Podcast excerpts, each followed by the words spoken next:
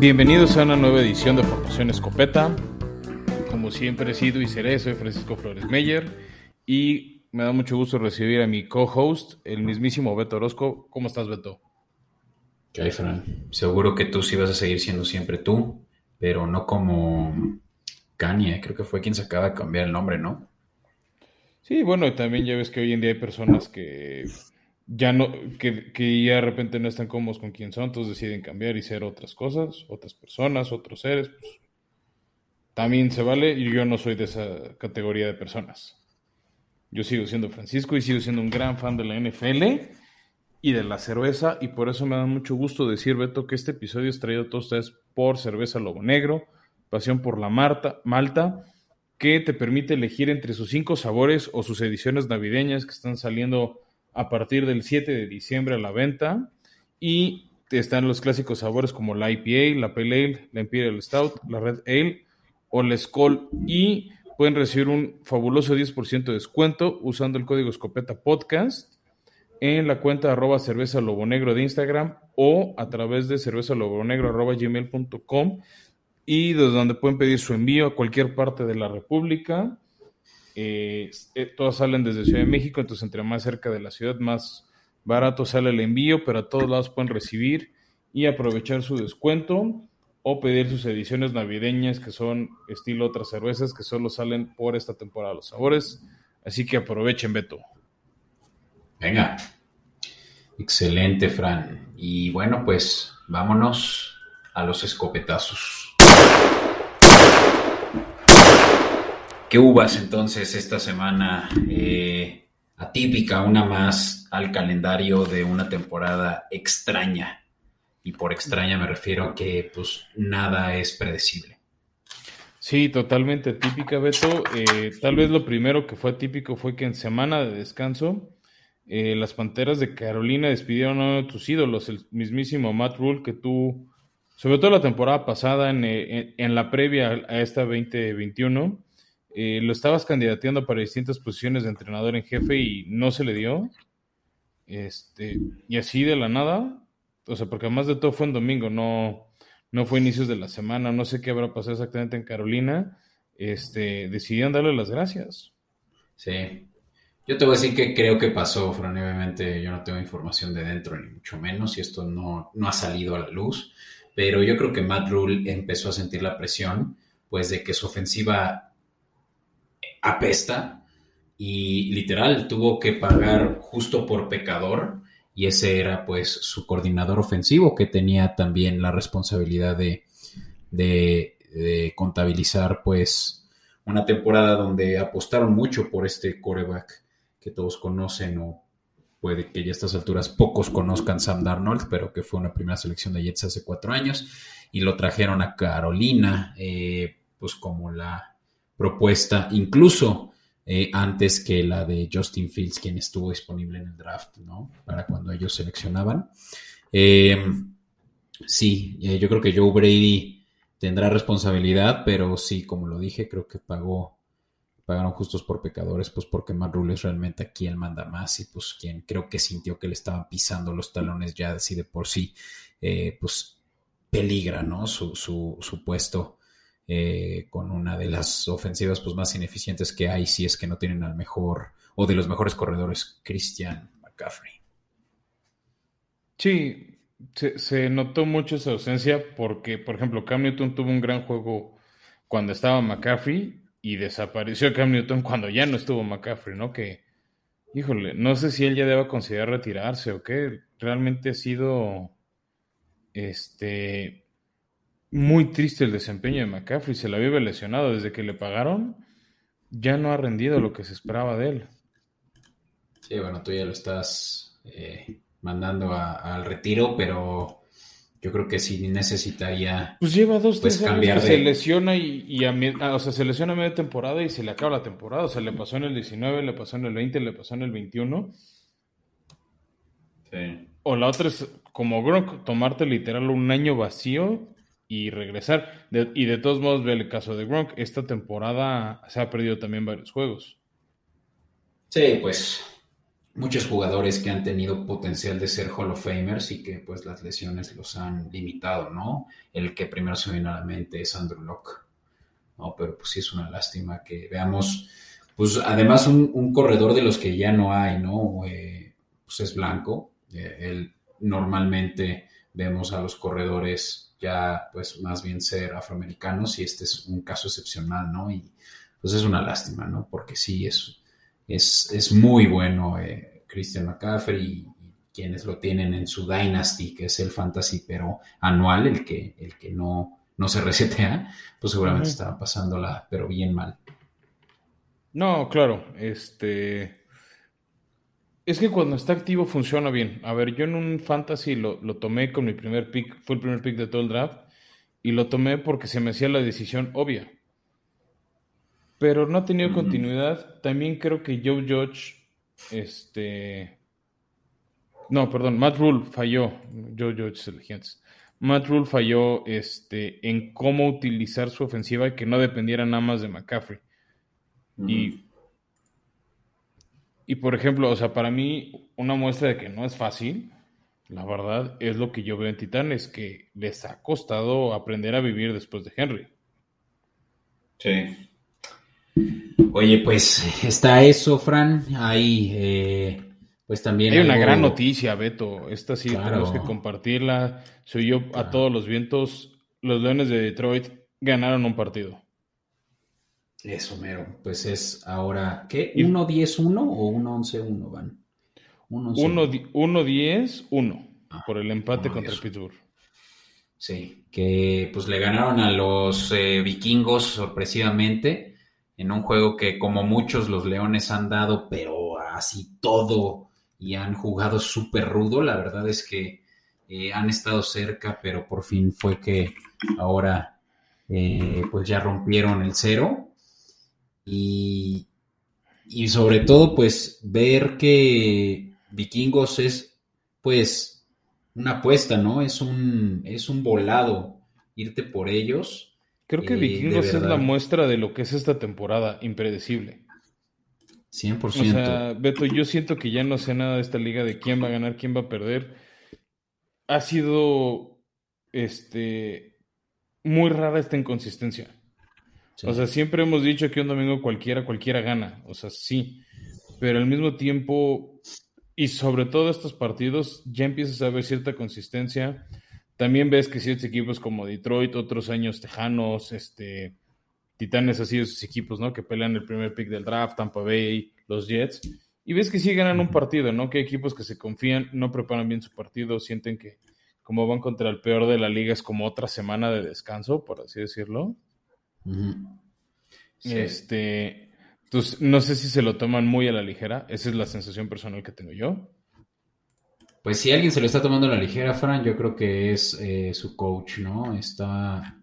Eh, yo, yo, diría que es que no, que Zimmer es el primero en que no se lo toma a la ligera porque le puede costar la chamba.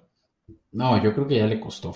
O sea, de verdad creo que esta derrota divisional pudo representar el que pareciera que está jugando eh, pues nada más a los videojuegos. Mike Zimmer ya a estas alturas no, no creo que el, front office lo, lo, mantenga para la próxima temporada, nada más por el hecho de que pareciera que sí se toma los juegos eh, eh, pues sí muy light, ¿no? y es ahí donde posiblemente veamos a coordinadores ofensivos que sí tienen pues hype y, ya no voy a estar hablando yo Brady al respecto como antes, pero pues sí de otros, de los cuales posiblemente ya los vikingos, quienes han sido pues uno de los equipos que literal por decisiones del alto mando es que no han tenido la oportunidad de ganar un solo Super Bowl. Creo que es momento ya de, darle la vuelta a la página de Zimmer.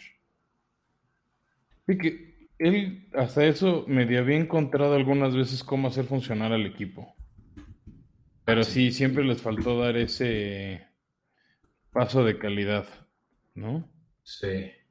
Sí, sí, sí, seguramente tendrá una, marca eh, promedio, ¿no? De victorias y derrotas. Incluso ahorita mismo yo me estoy lanzando a darte el dato, pero pues hoy en día van 5-7, lo que ya debe ser algo muy común para los fanáticos de los vikingos. Mira, Zimmer tiene en su carrera, 22 eh, años de carrera, tiene un total de 53 partidos eh, ganados ah, ah, ah, y 51 perdidos. exactamente como te decía, ¿no? está promedio. Eh, pero en Minnesota recientemente es que se han visto los últimos dos años estas marcas perdedoras, ¿no? Se, cerraron 7-9 en la temporada pasada. Eh, que fue como empezó en su primera temporada como head coach de Minnesota en el 2014, y fuera de eso, y esta temporada, habían sido puras eh, con marca ganadora. Entonces, creo que más bien ya perdió pues The Juice, ¿no? Y, están ahora pues, pues viéndose las negras en una de las divisiones además más fáciles de toda la liga. Bueno, fáciles a medias, ¿no? Porque está Green Bay que ha sido dominante con Aaron Rodgers los últimos años. Más bien, y, de hecho ellos habían sido de esas pocas franquicias que sí habían podido ganarle a, a, los, a los empacadores. De hecho, le ganaron hace un par de semanas, que eso es como parte de lo que brinca de esta inconsistencia por parte de, Detroit, de, Detroit, de Minnesota, de cómo pides contra Detroit, pero sí le ganas a Green Bay de una manera convincente. Que también, como varios equipos han tenido varias lesiones, para esta semana en particular pues sí perdieron un par de linebackers muy importantes para el equipo. Entonces, este, pues no se puede hacer nada contra eso, ¿no? o sea, puedes intentar superar las lesiones, pero hay un punto en el que dices, o sea, te gana, te gana el equipo.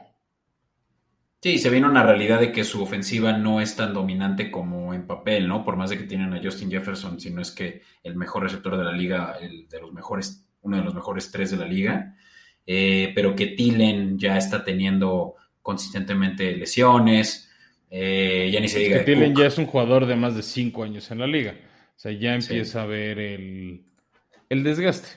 El desgaste, sí. Sí, pero bueno, pues creo que ya le dedicamos mucho tiempo a esto, excepto que pues Minnesota, Boo y Detroit, pues por más de que sigue siendo el peor de la liga, tienen que festejar esta semana.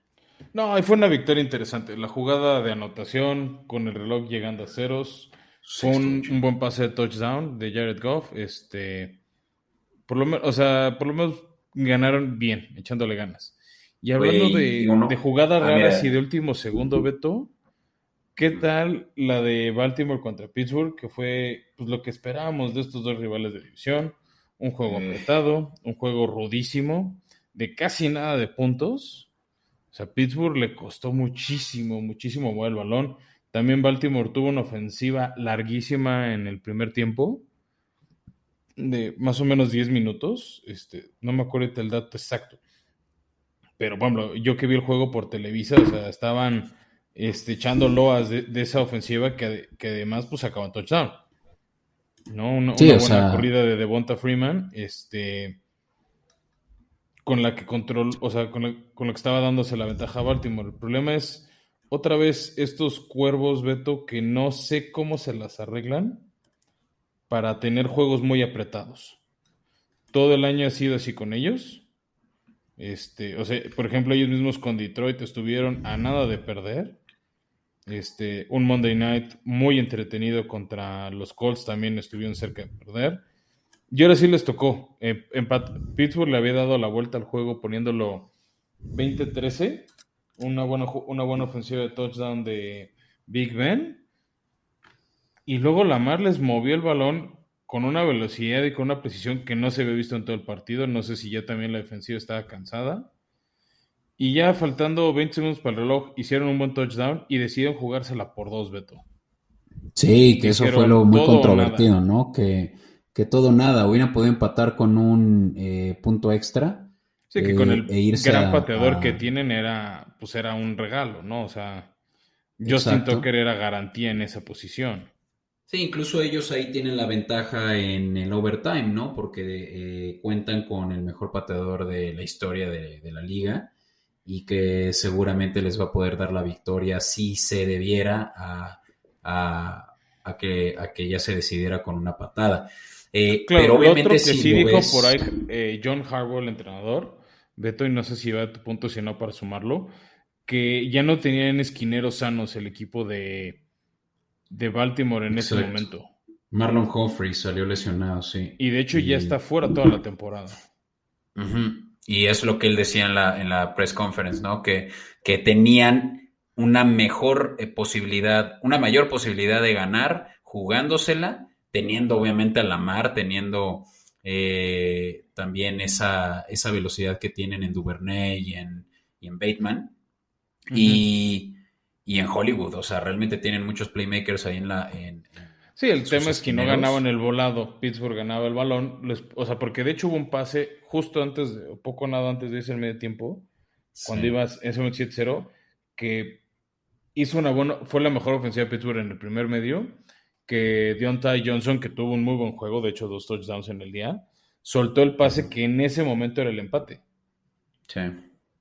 Sí, en realidad, o sea, fue una buena decisión. Yo creo que Harbaugh sí se fue por las mejores posibilidades que habían para ganar y era eso, la jugada de, conversión de dos puntos.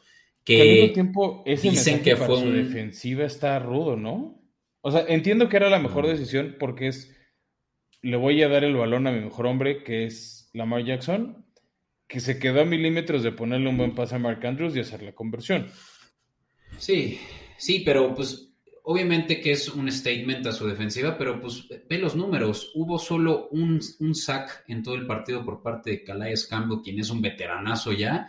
Nadie le, dio mucha presión a, a Rotlisberger, quien ya es cero movible. Hubo cero intercepciones, no hubo intercambios de balón, o sea, no se merecieron. es como el verdadero foco rojo. No, estoy de acuerdo. Es que para mí ese es el verdadero foco rojo en esta situación la defensiva de Baltimore no asusta a nadie. Sí. Y no le genera confianza en su propio entrenador. Entonces, lo dijimos en nuestro episodio pasado en la cobertura, para el calendario que se le viene a, Baltimore, va a estar complicadísimo llegar muy cómodos a playoffs. No, está, está incluso hasta en juego el que puedan pasar, por más de que estén como campeones divisionales. Está, está muy ruda esa división. Sí, sí, sí. Y bueno, hablando de rudeza, Beto, bueno, no, antes de, hablar, bueno, sí hubo mucha rudeza, también final dramático, la victoria de Seahawks contra San Francisco, que le complica a San Francisco sus aspiraciones al comodín, porque la división sabemos que no va a alcanzar ni a Rams ni a Arizona. Este, un juego muy cardíaco, 30-23, muchos intercambios de balón, también muchos errores.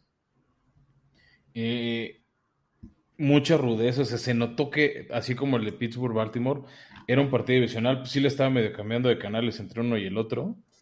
Este, después ya vi la, repetición en, el canal de, de, NFL, el de Game Pass. Y muy, o sea, otro juego sumamente entretenido entre ambos. Eh, se agradece, ¿no? Porque Seahawks ya no aspira a nada. O sea, con marca de 4 y 8 ya fue, al menos para, para el equipo Russell Wilson pero se agradece esos partidos que hacen interesante la pelea por ver quiénes llegan a comodines. Que por ahí el Washington Football Team ya se metió a la pelea de un lugar de comodín. Con todo y, con todo y que no tiene una Fitzmagic. Claro, claro. No, y es que tienen realmente sí a Gibson en su mejor año, eh, hasta ahorita de su corta carrera y, buenas armas ofensivas, ¿no? Entonces, sí puede que estén los 49ers en peligro, más por las lesiones, ¿no? Vemos a Elaya Michel, quien ha sido un breakout también esta temporada.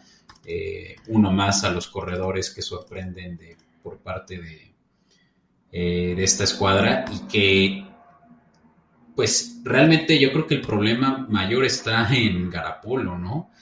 Eh, no sé, no sé cuánto tiempo más Garapolo vaya a vestir eh, este jersey. Fran, la verdad yo creo que este es su último año en este equipo y ya lo van a poder sacar eh, no, absorbiendo tanto costo porque pues sí, no les da tantas oportunidades para ganar y de ser eh, competitivos. Sí, de acuerdo, ya no es el que los llevó al Super Bowl. Y bueno, pues... Bueno, quiero cerrar, esto con el Monday Night un juego atipiquísimo para para lo que nos ha acostumbrado la liga en los últimos como 30 años. Un clima súper gélido en la ciudad de Buffalo, ahí muy pegados a las cataratas de Niágara. Este, y un juego donde ganaron los Patriotas bien. Creo que mucho mérito fue en el primer touchdown cuando hicieron una conversión de dos puntos. Y un juego donde si tenías a McJown en fantasy querías matar a Belichick. Solo intentó tres pases, completó dos y todo lo demás fue pura corrida. O sea, lo hicieron los narradores, saliendo las estadísticas. Parecía un juego de 1946, Beto. Que dicen que es como la época que más adora o más le, le gusta a Bill Belichick. Sí, pues es que el frío no, no permitía que Matt Jones se sintiera cómodo eh, o posiblemente que, que Belichick se sintiera cómodo dándole la oportunidad a Matt Jones de soltar el balón. Y lo que, lo que lograron pues fue mover excelentemente bien el balón, ¿no? Por tierra. Entró eh, Harris incluso a la zona de anotación con una de, yo creo que la corrida más larga de este año de los. Patriotas. De hecho, de la carrera de Belichick, es la jugada por tierra, ¿no? o sea, ese asterisco más larga de, Bill Belichick, que fueron 76 yardas. Nunca ah, pues antes un equipo dirigido por, por Belichick había corrido tanto. No, que, que, que, con Brady no tenían un juego terrestre per se. No. Este, pero tenían un juego de pases cortos que era muy similar. O sea, o sea eran pasecitos de 3, 4 yardas, 5 yardas, y era el equivalente a un, juego terrestre. Exacto, pero sí, estuvo muy divertido, la verdad, yo disfruté este juego y ver que eh, los Bills le intentaron por donde pudieron y nada les permitió pues detener la corrida, que es lo único que hicieron. Es que yo te decía, eh, intentaron y no, porque al mismo tiempo, por ejemplo, los Bills nunca hicieron, o sea, no tienen un juego terrestre. Beto, llevo diciéndolo media temporada, cuando Titanes, por ejemplo, les ganó el Monday Night, cuando Indianapolis les ganó, o sea, decían, fue un errorcito, los Bills son el equipo a vencer, van a estar en el Super Bowl. Sin juego terrestre no sé cómo van a llegar. Josh Allen es muy bueno, Stephon Dix es muy bueno, tienen ahí por ahí Cole Beasley.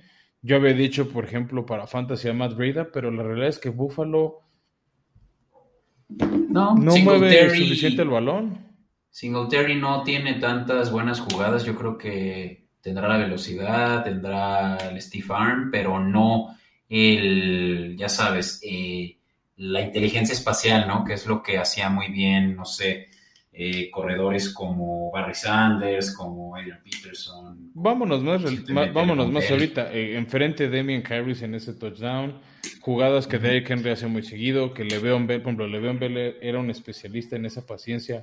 y lo aprovechar los huecos. Alvin Camara. Sí. Este y, eso les falta realmente si quieren llegar al siguiente nivel. Porque ahorita su mejor corredor es su coreback. Sí, o sea, y no, y no es un corredor como Lamar, que sí es explosivo, este, que sí se escapa, ¿no? Híjole, a mí me impresiona con lo grande que está Josh Allen, lo rápido que corre. Por eso, pero no lo hace tan seguido como lo hace un Lamar, como lo hace eh. Michael Vick, como lo hace Russell Wilson.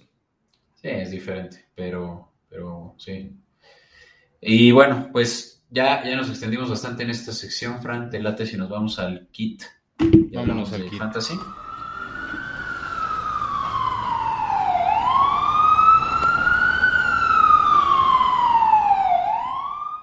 Pues Beto, llegamos al kit a lo que puede ser el último, penúltimo waiver wire de mucha gente, porque varias ligas están entrando su última semana, digamos, de temporada regular, sobre todo las que tienen como una semana de descanso para los sembrados altos y tienen ese equivalente como a ronda de comodines en sus fantasies. Hay ligas que son más cortas y ya se van directo a las semifinales, entonces tienen una semana, todavía la semana 15 va a contar para eso y se empiezan a agotar los, las opciones, pero bueno, aquí traemos una.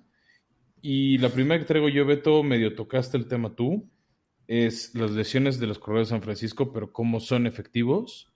Y por eso mi primera recomendación es Jamichael Hasty, que fue quien entró al quite contra Seahawks, que está previsto como para ser el titular en, en la visita de San Francisco a Cincinnati que conociendo el esquema de Shanahan va a tener muy buenos números y la verdad es que ha sido oro molido agarrar un corredor de San Francisco. El tema es agarrar al correcto. Y ante las lesiones de todos los demás, pues casi es un, es un hecho que va a ser este, este caballero, Michael Hasty. Sí, Michael Hasty, ese ni lo había escuchado, pero justamente es eh, Shanahan el que le saca oro las piedras, como dices, y, vaya que hay corredores, hasta incluso Divo Samuel, quien está lesionado, y es receptor que también la hace de corredor, y, pues ya, ya saben la historia de Divo Samuel esta temporada. Muy bien.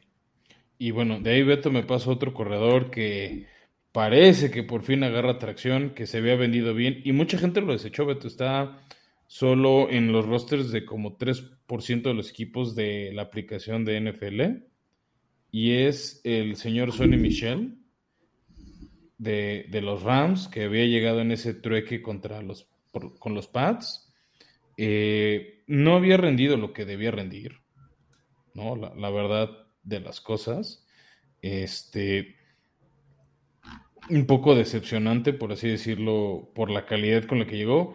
Y ya esta última semana sí fue contra Jacksonville, que no es de los equipos más fuertes de la liga pero ya empezó a agarrar ritmo y, le, y viene un partido muy importante para los Rams donde creo que va a jugar muy bien y por eso quiero recomendar que lo agarren para este final stretch de su fantasy. Sí, Tuvo su primera temporada, eh, su primer juego de la temporada con más de 100 yardas.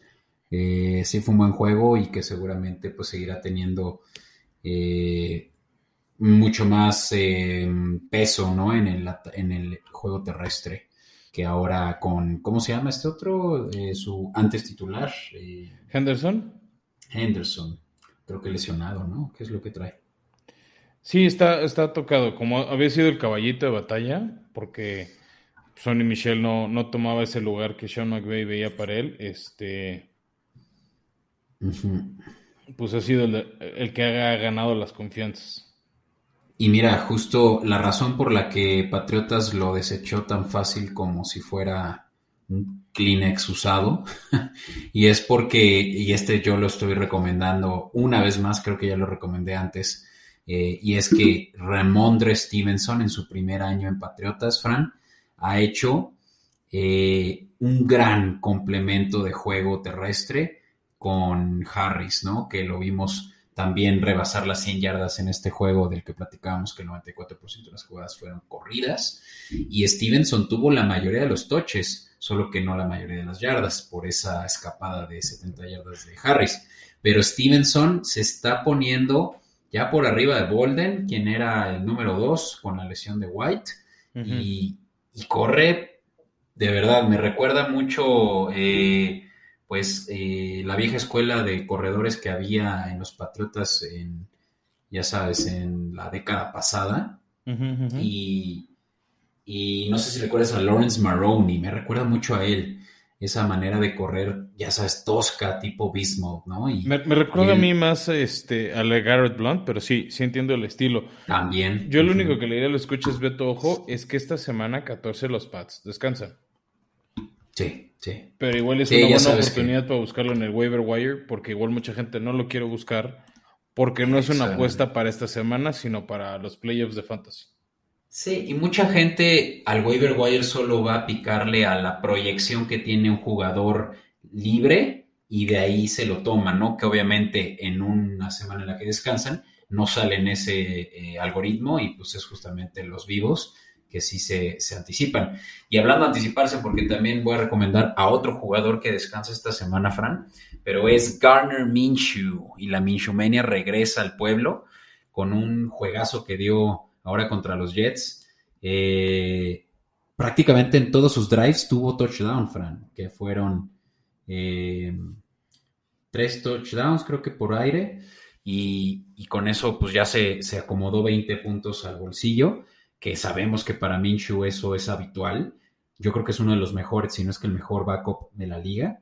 Y que mientras siga lesionado Hurts, eh, veremos si es que para la siguiente semana después de su bye sigue lesionado, pues Minshew seguramente va a tener mucha actividad. Van contra equipos eh, divisionales. Tiene, tiene, se encuentra con Giants, quien también tiene muy mala eh, secundaria y, Washington. Entonces, para quien está ahí probablemente con un hueco en coreback y para los playoffs, pues quiere sacar el FUA, tienes a Minshew ahí seguramente disponible.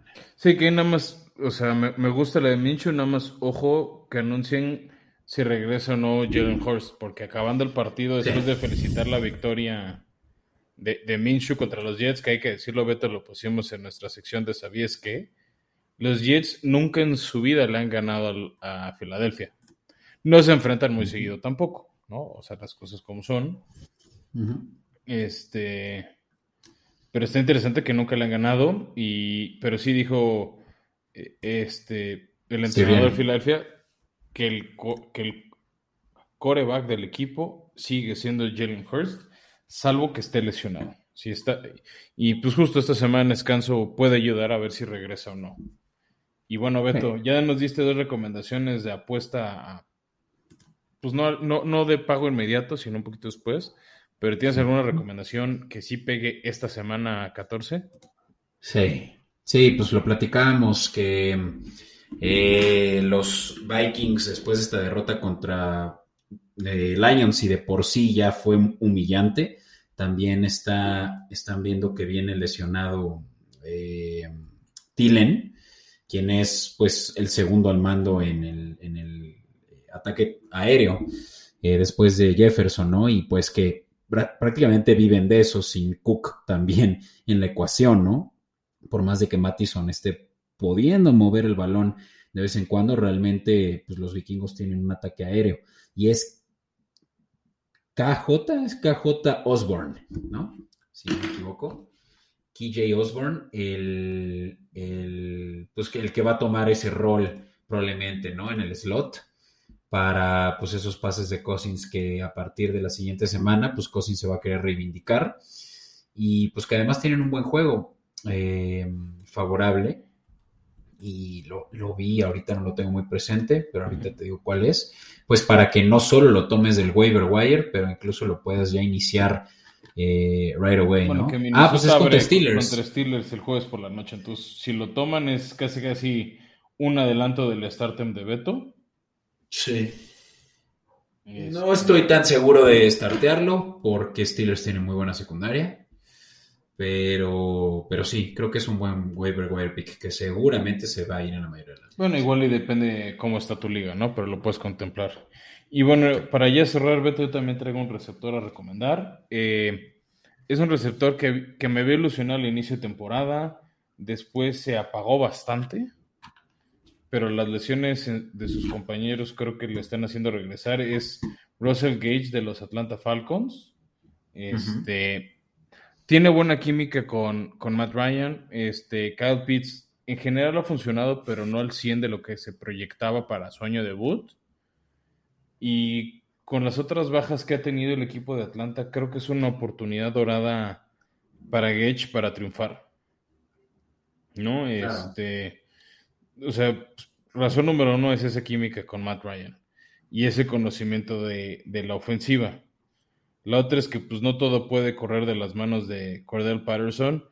Calvin Ridley no, no ha jalado. Este y luego el tema es que de ahí en fuera cuesta decirte bien quiénes son los jugadores de, la ofensiva de, de Atlanta, ah, ¿no? O sea, tienen un receptor que se llama Christian Blake, que es, está en su tercer año y nunca lo habíamos oído hablar. Frank Darby, que es novato. Marvin Hall, que nunca lo habíamos oído. Y TJ Sharp, que estuvo hace muchos años en Titanes, también creo que estuvo en Detroit. Este, y que por algo lo han cepillado de varios equipos no, es que realmente no tienen identidad. O sea, los Falcons ya no saben. Bueno, ya, ya lo hemos anticipado, ¿no? Tú y yo que eran un equipo en modo reconstrucción al más no poder. Puta, pero pues ni, ni, ni, ni, ya sabes, fundamentos puede yo creo que tener sobre cuáles van a ser sus, eh, sus cimientos, ¿no? De este nuevo equipo. Eh, la defensiva yo creo que no se salva más que uno, que es eh, su corner AJ Terrell buenísimo. Eh, también y, recientemente lo seleccionaron, pero puta, o sea, en la ofensiva no tienen ya ni con Matais eh, eh, colmos. Sí, sí, sí, pero bueno, justo Atlanta tiene un calendario de vilón. Entonces puedes aprovechar que un cuate como Gage te va a dar puntos. Sí, sí creo que es de lo poco rescatable. Y bueno, Beto, ¿qué te parece si ya cerramos el episodio yendo a cuarta y una a cubrir el jueves por la noche? Yeah, fourth and a foot. And a mishandle on the snap. Allen picks it up and he's still going. Pues Beto, llegamos este, a estos últimos jueves por la noche, decembrinos, eh, y tenemos una reedición del Super Bowl número 9. Ni tú ni yo existíamos, ni estábamos en planes. Cuando se dio este duelo de los Vikings contra los Steelers, la, ahí sí era la cortina de acero de veras. Y la defensiva de Minnesota creo que eran los come hombres morados, algo así. O sea, eran los Purple Man si mal, si mal no, no estoy con el nombre que, tenían. Este. Sale favorito Minnesota como locales. Este, por tres puntos, ¿no? La línea está en menos tres. Si eres fan de los Steelers, si quieres apostar a tu equipo, están más 100. O sea, por 100 pesos te llevas otros 100 extras. Nada más. No, de hecho, te corrijo. Ya yo encuentro el momio al Money Line más 145. Ah, ese es el money line, o sea, con línea. Ah, ya con línea, sí, sí, sí. Sí, más tres. Sí, o sea, el money line paga un poquito más porque finalmente Pittsburgh no sale como el favorito. Sí. Sí, que, creo que es una buena línea, ¿no? Viendo a Pittsburgh ganarles eh, a los Ravens, quienes yo creo que le sacan unas 10 posiciones en los Power Rankings a los vikingos, eh, ganándoles por un punto, pues yo creo que sí tiene un argumento, ¿no? De poderles ganar a los vikingos por, o, ni siquiera ganarles, pero eh, mantenerse a tres puntos. Sí, o sea, pintas un juego cerrado. La mayoría también lo hemos sacado en nuestra sección de ¿sabías que? La mayoría de los juegos de, de, este, de Minnesota han sido apretados. El tema es que Pittsburgh también ha sido muy consistente, han sufrido demasiado. No inspira el miedo que otros años ha inspirado Pittsburgh.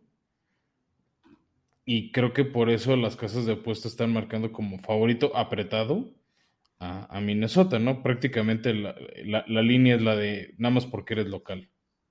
Sí. Que Pittsburgh realmente es todo nada este juego, ¿no? Lo pierden y yo creo que ya tienen complicada la, la siembra si es que Baltimore sí se separa. Sí, sí, sí, sí. Para Pittsburgh no es cantar al 100 las golondrinas, pero sí se le complica muchísimo su cierre de año. Entonces yo creo que por eso van a, van a buscar ganar. Y de hecho, Beto, por eso me gusta recomendar la apuesta de Pittsburgh ganador al medio tiempo.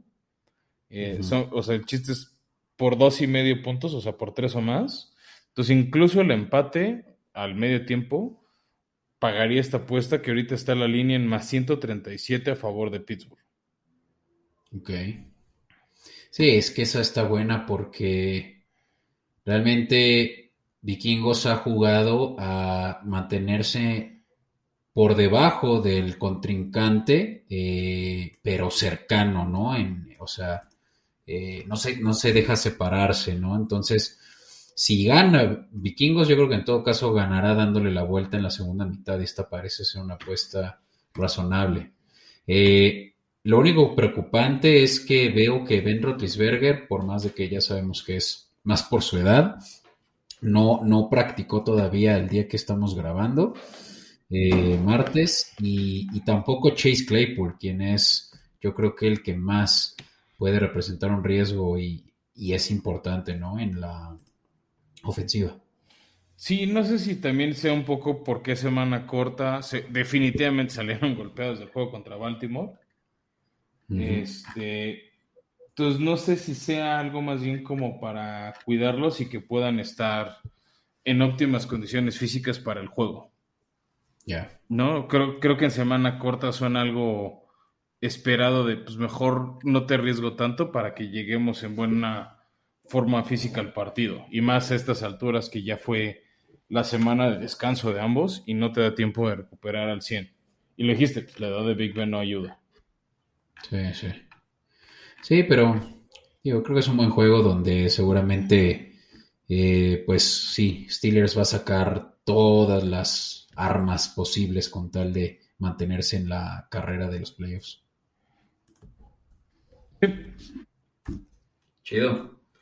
Pues eso es Thursday Night, Fran, y pues ya es el último jalón de la temporada, ya si lo vemos así, pues ahora sí es cuando los juegos ya tienen eh, un mayor peso y pues espero que, todos aquellos que están viendo a su equipo ahí dando patadas de ahogado, pues no la pasen tan mal en este último stretch del año. Va a haber equipos que por lo menos con tal de molestar a alguien más o dar un poco la cara a sus aficionados, este, creo que nos van a, creo que van a dar todavía buenos juegos. Sí. Vale, pues muchas gracias a todos por escucharnos. Este es, eh, como saben, pues eh, formación escopeta para toda la banda. Lo tienen disponible en, toda la en todos los eh, streaming services. Fran, recién nos acabamos de sumar a nuevas plataformas, iHeartRadio que es muy famosa en Estados Unidos. Eh, recientemente nos pueden encontrar ya ahí, también en Deezer. Deezer por ahí sí, sí tiene su, fanaticada en México y pues es un, es un buen, eh, una buena plataforma, así que búsquenos ahí. Y, y uno más también, nos acabamos también de incorporar a Stitcher que, también, bueno, yo no lo conocía y me, sorprendió con la cantidad de, features que tiene, así que si, si están interesados también ahí cambiarle un poco, pues también nos pueden escuchar por ahí. Recomiéndenos, por favor. Ya saben que por lo pronto también nos pueden escuchar en Spotify y en Apple Podcast. Aprovechen y denle follow y reitenos incluso si es que tienen ahí oportunidad de hacerlo, eh, sobre todo en Apple Podcast. Y pues nada, muchas gracias por seguir aquí y pues pueden estar seguros de que nosotros también seguiremos. Sin duda y gracias y sí, se agradece cualquier calificación, rating demás, nos ayuda a nosotros muchísimo. Y entonces, Fran, pues un gusto y nos escuchamos en nuestro segundo episodio de la semana. Nos vemos en el segundo episodio, Beto.